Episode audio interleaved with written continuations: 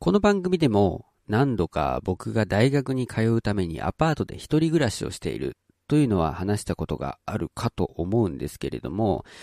まあそのアパートの机の下、棚とかケースの中にですね、大量のアダルト DVD があるんです。うん。で、親が来た時なんかに、まあ、そこについて突っ込むこともなくなってきたんですけども、えー、最近こんなことを言われました。あんたがもし死んだ時に、私たちはその DVD の価値がわからんから、まとめて捨てたり、まとめて売ったりしてしまうかもしれんと。だから、プレミアがついてて、価値が高いやつはちゃんとリストアップしとけよ。そのリストを作るっていうのは、なかなかの周知プレイな気がするんですが、気のせいでしょうか？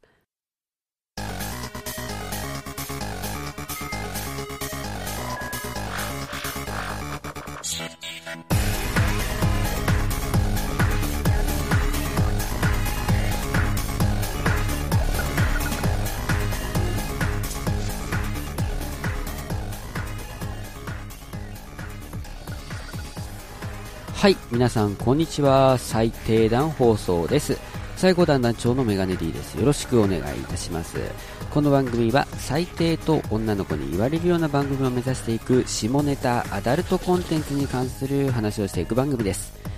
えー、不定期配信になってから初めてあげますね。うん。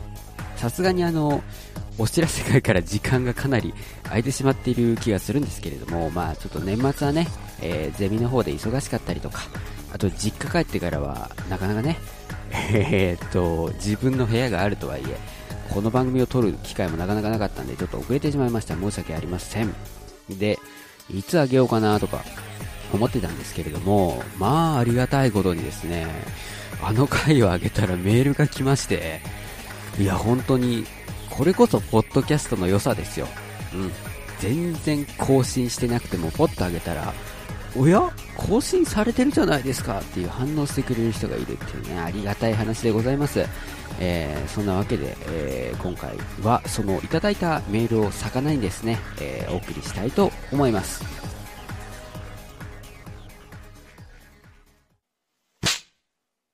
それでは、そのいただいたメールをお読みしたいと思います。山口かっこ一さんからいただきました。ありがとうございます。おはようございます。ナンバー6の山口かっこ一です。お久しぶりです。久々にポッドキャストを更新したら最低段放送も更新されてて驚きました。またの更新をお待ちしております。いつでもいいので話してほしいテーマのリクエストです。最近ではネットで無料のアダルト動画が溢れています。ぼかしについても曖昧なものや昔好きだった女優さんの動画が落ちていたりと私も利用することがあります。また DVD と違ってディスクの保管場所やお店に返しに行く必要もないので便利です。だからこそ、あえて DVD を購入することに関しての魅力について、メガネ D さんにご教授いただければ幸いです。よろしくお願いいたします。とのことです。まあ確かに、今、AV を DVD の媒体で買うメリットっていうのは、多分あんまりない少なくともメリットがあるっていうふうに思っていらっしゃる方は少ないんじゃないかなと思います。そうですね、この、えっ、ー、と、まあ、おっしゃっているのが、どれを指しているのかわからないんですよ。無料のアダルト動画っていうのが。うん、なんだけど、まあ、少なくともそうですよ。ネットで見れるし、うん、で、ちゃんとお金を払うタイプのやつでも、動画配信サイトとかの方が、断然安いですから。で、DVD に比べて、そうだな、半額以下？なんなら10分の1とか、そういう値段で、えー、見れるところとかもあったりするので、まあ確かにメリットがないなと思います。かくいう僕もですね、ここ最近 DVD を買ってないんですよ。もうもっぱらですね、DMM の動画フロア、で、セールになっているやつを買うっていう感じになっちゃっているので、僕自身も、こう、DVD を買うメリットってなんだっていうのをね、えー、考えなきゃいけない時期に来てるかなと思ったので、このメールは非常にありがたかったです。DVD と無料のアダルト動画との比較ということになるので、まあ、まずはじめはですね、無料で見れるアダルト動画のデメリットを上げていこうかなと思います。うん。なんかいきなり後ろ向きなあの、攻略できましたけれども、まあ、無料で見れる動画って言ってもいろんな種類があります。まずは、それこそ DMM とかのアダルト DVD の通販とか動画配信を担っているサイトが、えー、ホームページに出している無料サンプルっていうのがありますよね。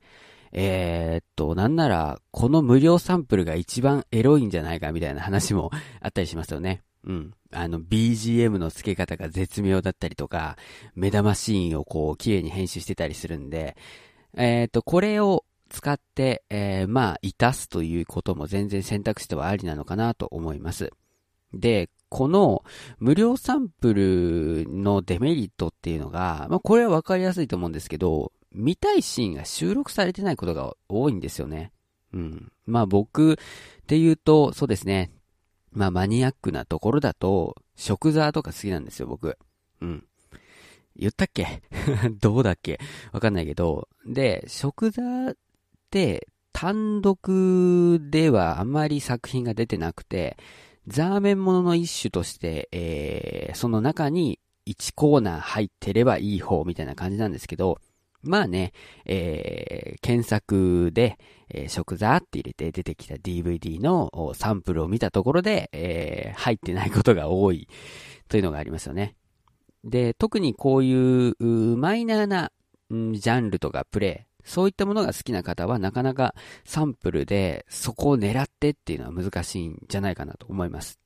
そして、えー、何より時間が短いので、抜き終わる前に動画が終わっちゃうんですよ。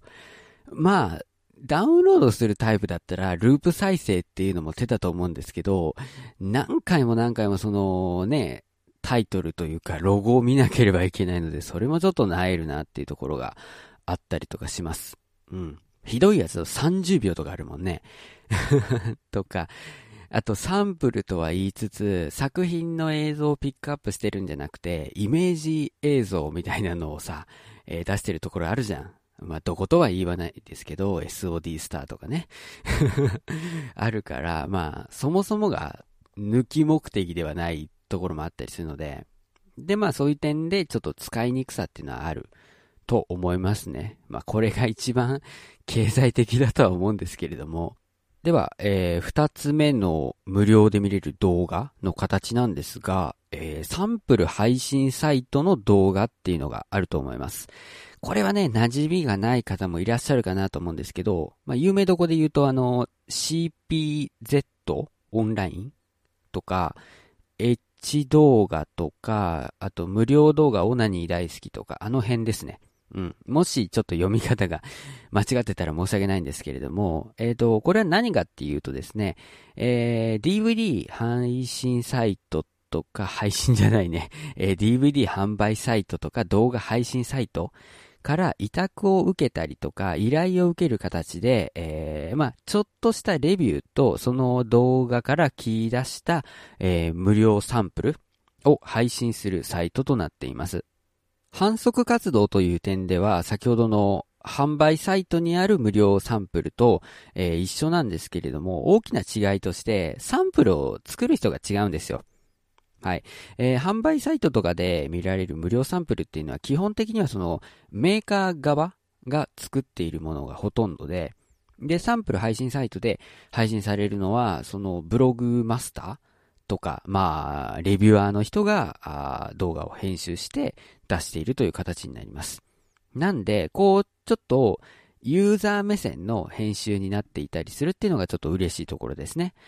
あと、時間もですね、非常に長いものが多くて、3分のサンプルを3本とか、あるいは4分を3本とか、長いところだったら15分ぐらいになる、えー、ものを出しているところもあったりっていうので、えー、こう、がっつりとしたオナニーにはちょっと向かないんですけれども、まあ日々生活していて、なんかちょっとムラムラするから寝る前に一発抜いとくかっていうぐらいの時におかずの選択肢に入る程度には、えー、なかなかいいものが配信されている気がしますね。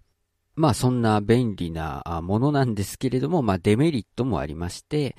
まあね、えー、長いとは言っても15分ないくらいですので、えー、なんて言うんだろうな、こう、濃密な時間が過ごせないんですよ。うん。あの、オナニーって、こう、肉体的にも精神的にも満たされてこそみたいなところあると思うんですけど、うーんと、精神的な満足感は得られないかなっていう、うん。ああ、気持ちよかったなああ、これエロいなぐらいで終わってしまうところがあると思いますので、ちょっと今日は張り切っちゃうぜっていう時は、やっぱりフルで見れるやつの方がいいんじゃないかなと思います。それからですね、その本編から一部分を切り出して、えー、サンプルとするわけなので、そのですね、編集する人の性癖がかなり、えー、強く出てしまいます。うん、ある人は、オナニーのところばっかり入れてるなとか、やたら乱行シーンに力入れてるなとか、えー、なんなら、ピロートークのところをメインにしてるな、みたいなのがあったりするので、えー、自分の性癖と合致する人が編集している時には、こう、ズボーンとストライクなんですけど、全然合わない人が編集してるやつだと全然グッと来なかったりっていうことがあったりするかもしれません。それからですね、ちょっとサンプルにメーカーの偏りが見られます。で、これなんでかっていうと、まあ動画配信サイトとか DVD 販売サイトとそのブログでこう契約があって、配信しているわけなんですけど、まあね、作品を扱っている以上、そのメーカーがさ、乗ってこなきゃ意味がないわけで、で、そういう関係だと思うんですけど、ラインナップがやや固定化している印象があります。まあ、サイトによっても違うんですけれども、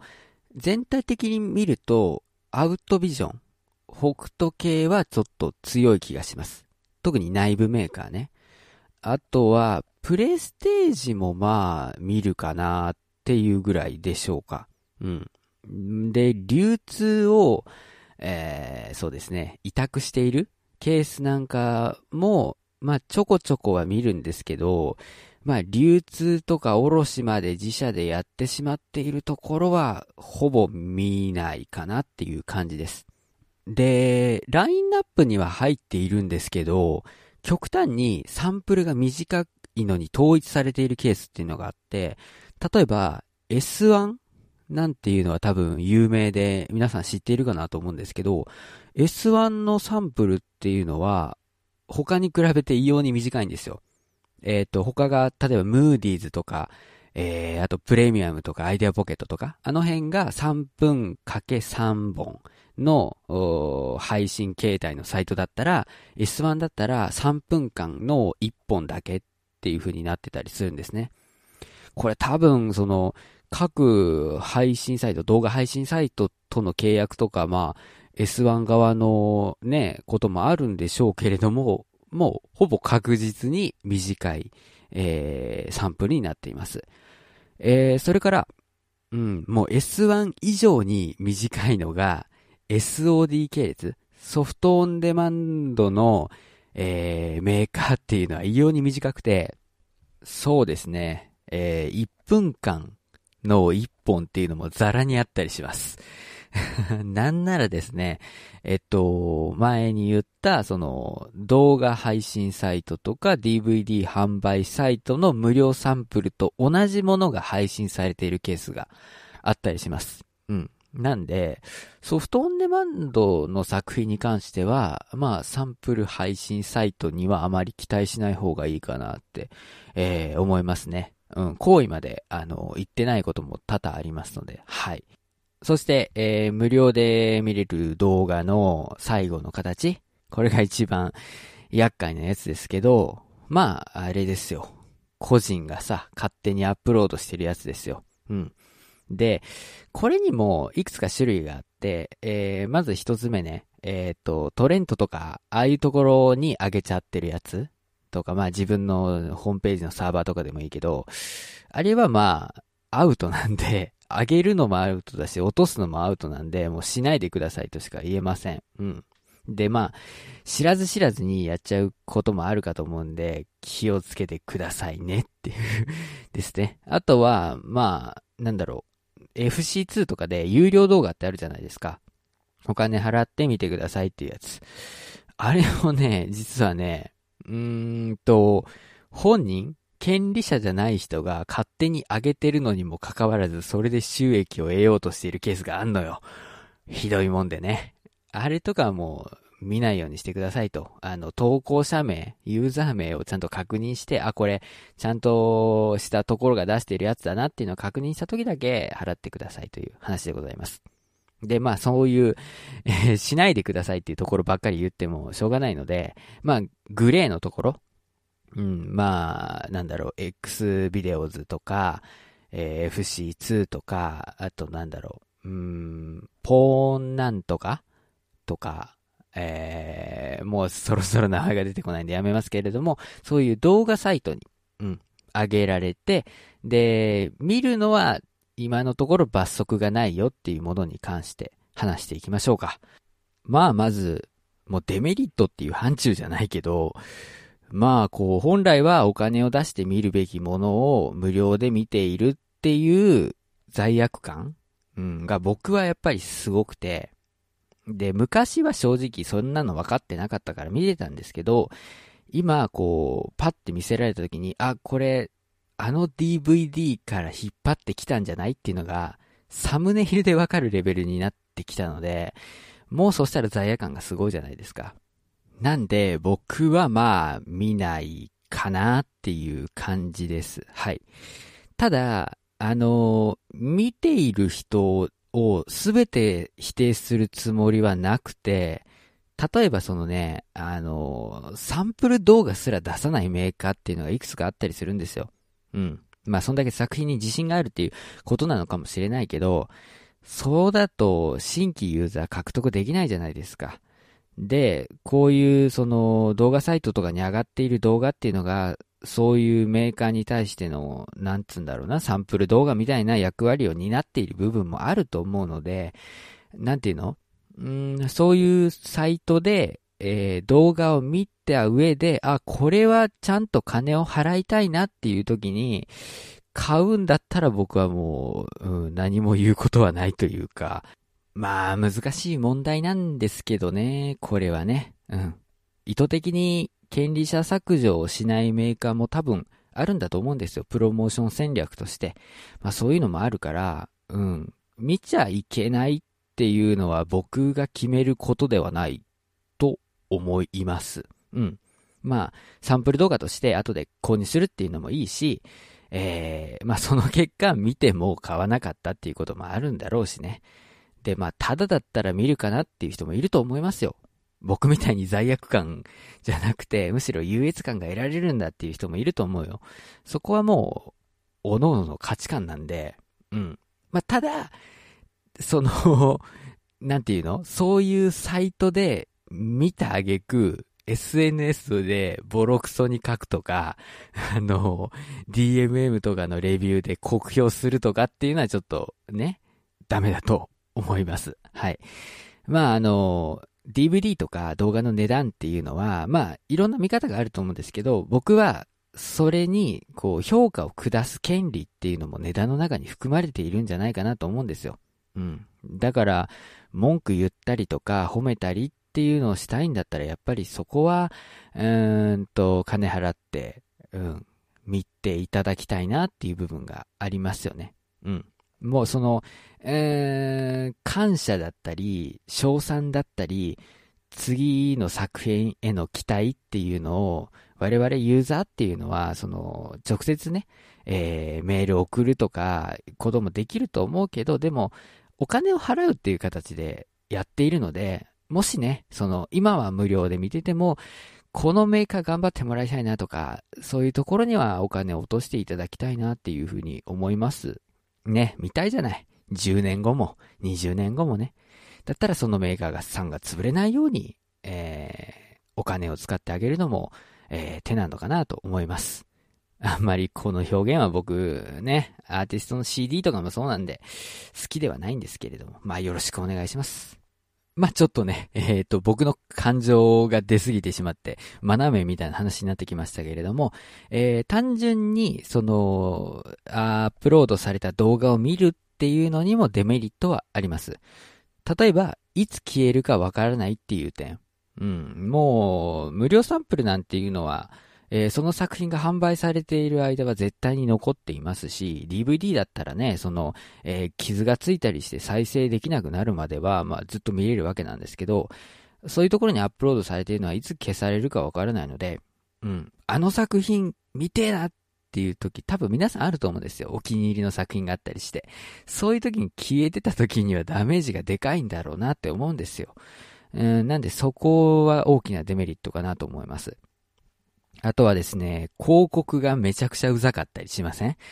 あの、なんか、うん、YouTube とかニコ動とかでイライラするレベルなのに、そういうよっしゃ抜くぞっていう時に CM が入って、はぁってなることは多分多いと思うんですよ。あとは、えー、なんだろう、動画サイトに行くんじゃなくて、えっ、ー、と、なんだろう、まとめブログと表現していいのかわかんないけど、そういう動画サイトのプレイヤーを埋め込んでまとめているような、えー、サイトさんってあるじゃないですか。あそこで僕腹が立つのが、そういう違法アップロードと見られる動画を扱っているのに、DMM へのアフィリエイト広告貼ってんのよ。お前っていうもう言わないですけどね。あとはまあ、ストリーミング再生が安定しないっていうところはあると思いますね。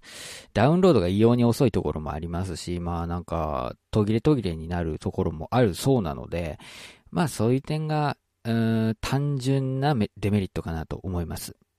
で、まあここまではそういう無料動画のデメリットっていうのを話してきたので、じゃあ DVD のメリットについてこからね、ちゃんと話していこうと思うんですけど、まず第一に、これは多分僕がレビューアー目線で見てるからだと思うんですけど、メニュー画面があること、それからそれに伴ってチャプター分けがされていること、チャプター名がわかること、これがかなり大きいんじゃないかなと思います。これはですね、もう無料動画だけじゃなくて、普通のその DMM の動画フロアで購入した動画とかもそうなんですけど、なんでさ、分けないの？チャプターっていう。チャプタースキップできねえのかよとか、メニューからこう選べねえのかよっていうのがあると思うんです。で、あとパッケージがちゃんと見れないのね。拡大しきれないとか、解像度が低すぎるとか、そういう問題があるの。そういうとこまで含めて僕は、アダルトビデオっていう作品になってると思うんで、そこが見れないのはちょっと惜しいかなって思います。で、まあ、チャプタースキップとかに関しては、まあ動画で買ってるからね、こうスライドさせてみようかっていう気にもなるんですけど、チャプター名がわからないのはどうにもならないんですよ。パッケージの文字が潰れて読めない。で、チャプターメニューも表示されないっていう作品があるわけですね。で、それが本当に惜しくて、名前も含めて僕は作品だと思うんですよ。うん。ただ男女が絡んで、その映像を撮りましたってだけだったら、それはもう単に見ている人の性欲を刺激するためだけのものだけど、そこにタイトルをつけて何かを表現しているんですよっていうことをちゃんと表明することによって、その単なるエロ作品を超えて芸術作品、えー、ちゃんとした映像作品として成立しているんだと思うんですよね。仮に男女がセックスしているだけだとしても、えー、エロいことを表現しているだけだとしても、これはエロという表現の芸術作品なんだって胸張って言えると思うんですよ。だからこそそこをね、おろそかにしてほしくないって思うんですよ。うん。もう作り手はそんな情熱持ってやってないかもしれないけど、僕はそこまで見たいなって思いますね。その点、DVD はちゃんと書いてくれてたり、表示してくれるので、そこがやっぱり大きいかなって思います。それから、思わぬ出会いがあるのが、えー、そういう DVD 購入時のメリットだと思うんですよね。例えば動画サイトなんかで、えー、見るときには、やっぱり検索窓にさ、好きな女優さんの名前だったり、好きなジャンルの名前を入れて検索するじゃないですか。でも、こう、店頭で DVD を購入する場合なんかだと、とりあえずずらって見ますよね。ずらっと見て、おって思ったものを取るじゃないですか。その時に思ってもいない、えー、自分が検索するだけで出てこないであろう作品に出会うことがあるわけですよ。そういう、えー、思わぬ出会いっていうのがあるのが DVD の楽しいところかなって思いますね。うん。僕なんかだと、店頭で見て、あ、ガニ股っていいなっていう風に 思ったんですよ。自分では多分検索しなかっただろうしね。それから、プレミアがつく可能性もありますよね。DVD で買っておくと。ちょっと下水話になりますけれども。まあ、あの、お金の話だけじゃなくて、例えば僕はさ、あの、まあ、何本か持ってるわけなんですけれども、その作品の中には、もともと動画配信サイトでも配信されてたんだけど、発売後数日経って、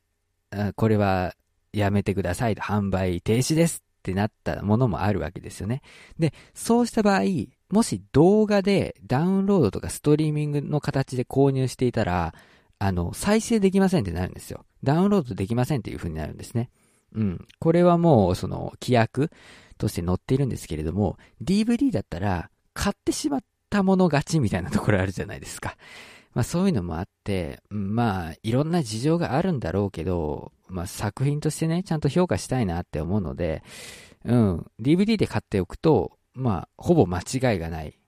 し、まあフラゲとかでね、思わぬことがあったりするので、ま、それも楽しいとこかな。まあ、そういう作品もネットに上がっちゃったりしてるのが悲しいとこなんですけどね。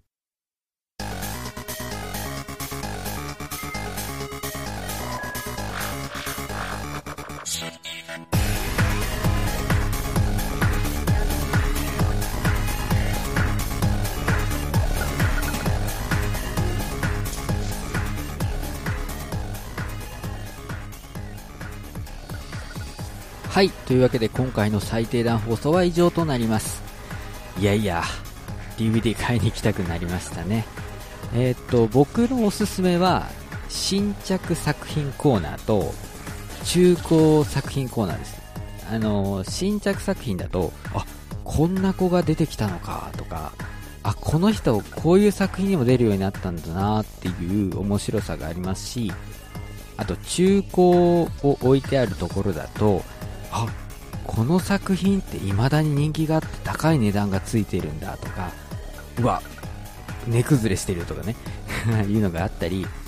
あるいはプレミアがついてる作品があったりするんですね、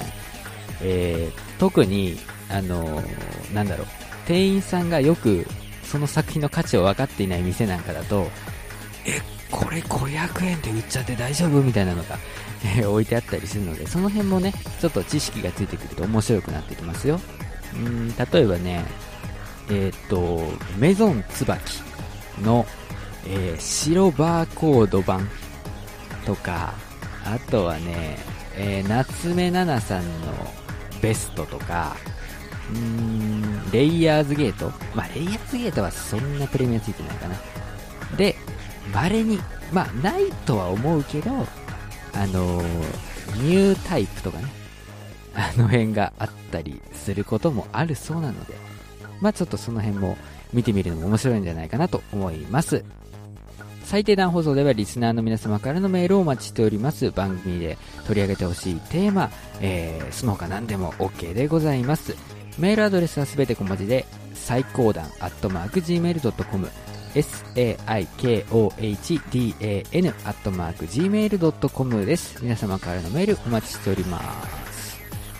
はい、えー、今後はですね、最低段放送不定期配信となるわけなんですけれども、まあ、ポッドキャストだったらね、えー、購読を解除しない限りは、えー、っと、あなたのね、iTunes ほか、アグリケーターとかアプリに落ちてきますので、えー、ぜひとも